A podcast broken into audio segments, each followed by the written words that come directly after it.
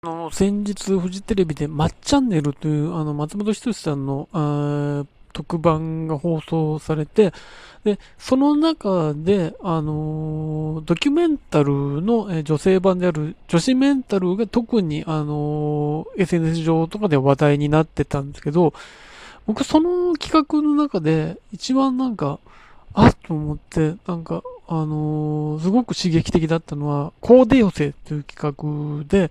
あのー、コーデ寄せは、えー、まあ、ミルクボーイさんと中川家さんとナイツさんが、あのー、いわゆる一流ファッションをスタイリストでプロデュースされた一流ファッションに身を包んで漫才をやるっていう、あの、新しい賞レースと松本さんが目打って行った企画なんですけど、まあ、ナイツさん犬連れてたりとかして、あのやってる中で、ネタは、いわゆる、その、それぞれの18番に近いネタをやってるんですけど、その、それに対して松本さんが、その、V 明けで、えー、のコメントが、すべてその、コーディネートに対するコメントしかしないの、しないんですね。で、それで、あの、最初こそ普通にネタを見せていたものの、だんだん組が、えー、進むにつれて、もう漫才どうでもよくなってきて、その、ファッションの方にどんどん焦点が当たったり、で、スタイリストの、えー、映像が挿入されたりっていうことで、あの、だんだんもう、漫才どうでもよくなってるっていう大会にどんどんなっていくんですけど、あの、これ見てて、あの、すごい、なんか、楽しかったのが、あの、その、そこに至るまでに、あの、まあ、最終的に全員のネタが終わって、それぞれが松本さんに対して、あの、いろいろ突っ込んでいくっていうのはあるんですけど、そこまで、このコーデ寄せというものの見方が、えー、視聴者に提示されないわけですね。あの、例えば、その、ナイツさんだったら犬を連れてる、その、ところに対して別にツッコミのテロップが入るわけでもなく、で、その、ファッション、漫才関係なくなってるみたいな流れに対しても、それに対する説明があるわけでもなく、その、で、松本さんのコメントに対しても、それに対して、いや、漫才のこと全然言ってないじゃん的なことが、あの、提示されるわけでもなく進むっていう、なんかその、いわゆるツッコミのない笑いなんですね。あの、それが見てて、あ、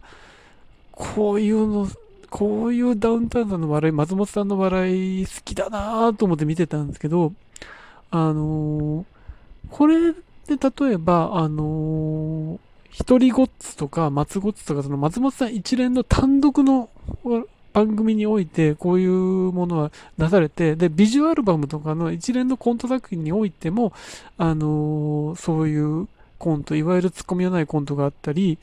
あのさらに今遡ると、90年代に松本さんが、あの制作したビデオのトーズっていうのは、その、ツッコミのない笑いの、もう、なんだろうな、最高峰みたいなものがあったり、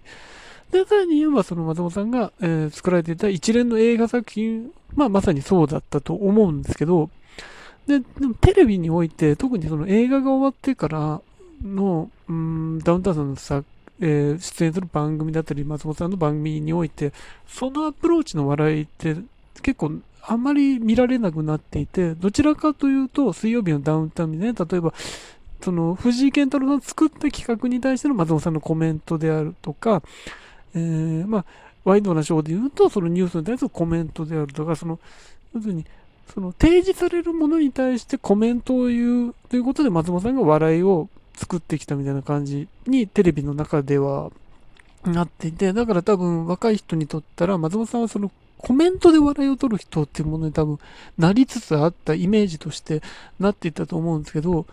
で、まあ、ガキの使いとかも、ガキの使いも、あの、近年においては、いわゆるその、笑い一色のものではなく、その、いわゆるバラエティ企画になってるスマホなしで待ち合わせだったりとか、あの、知らない街をぶらり旅するとか、あの、有名人を見つけるまで帰れませんとか、ああいうものが多くなってきて、それはそれで楽しいものだったんですけど、いわゆるその、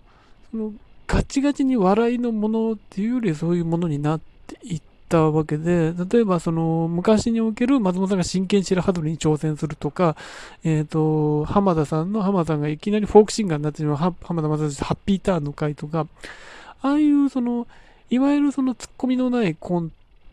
トっていうものが徐々になくなっていった中で、で、笑いの企画にもうちょっと分かりやすいアプローチのものが多くなっていったのが、まあ、笑ってはいけないとかもだいぶ分かりやすいものですよね。あれは、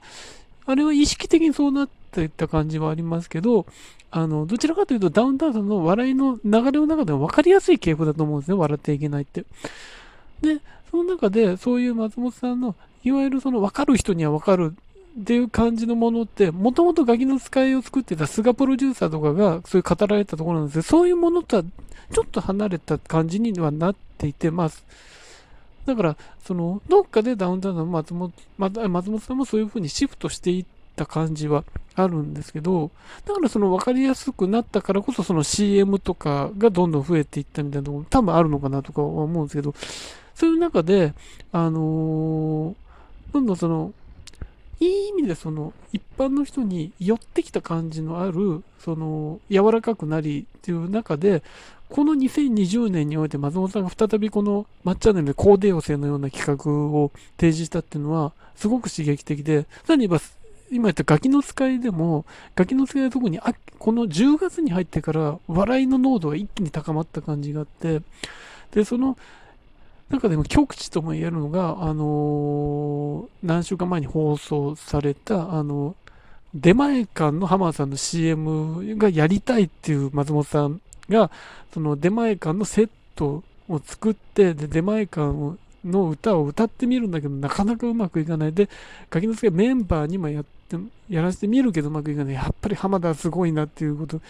になっていき、そこに挿入される浜田さんの映像、その、その時浜田さん何をしてるかみたいな映像が流れて、で、最終的に浜田さんが立ち上がって、その、あの、やっぱり浜田すごいって言ってる、その松本さんの元にやってきて手前感を披露するみたいな、完全なこれ、あの、コントなんですけど、でもこれはコントですって、あその、始まりはしないわけですよ、それは。あの、で、そこに対して、あの、なんだろうな、その、至るまで、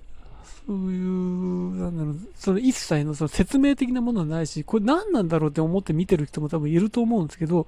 あの、そういう人に対して、あんまりその説明方にならずに、その世界観で進んでいって、で、まあ最後に、全部終わった後に、その、いろいろその、なんだろうな、オフのよ、オフのトークとして今回の企画について喋ったりとかっていうのがあったんですけど、その中では提示されないっていうもので、それはな、あのー、本当に、その、ガキの使いのあるべき姿だと僕は思うんですけど、その、わかる人にはわかる笑いっていうものに立ち返ったような企画で、で、それがあってのコーディオセだったので、何かこの2020年のこの秋において、松本さんが再びそこに踏み出した、ツッコミのない笑いに踏み出したっていうのは、多分松本さんの中で何か、あの、意識、意識的にそこをやっている感じがあって、その、なんだろう、結構松本さんの最近の、その、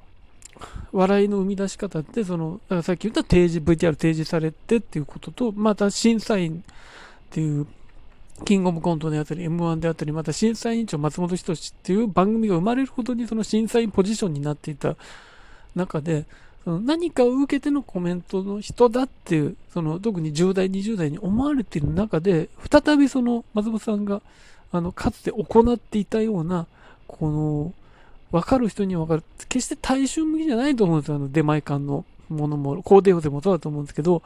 それを、あの、やっていく。でも、それに熱狂したわけで、僕らは。あの、だから、あ、そこに、そこを再びなんか帰ってきて、しかもそれを確実に進化させているっていうものを見られたことがすごい嬉しかったですし、また松本さんが何か新たな革命を起こしていただけるんじゃないかっていうことを感じて、すごく今、あの、ガキの使いも楽しみだし、まっちゃんでも楽しみだなって思ってる。そんな秋ですね。あの、うーん、まあ、すっごい乱暴な言い方すると、俺たちのまっちゃんが帰ってきたみたいな、そんな感じですね。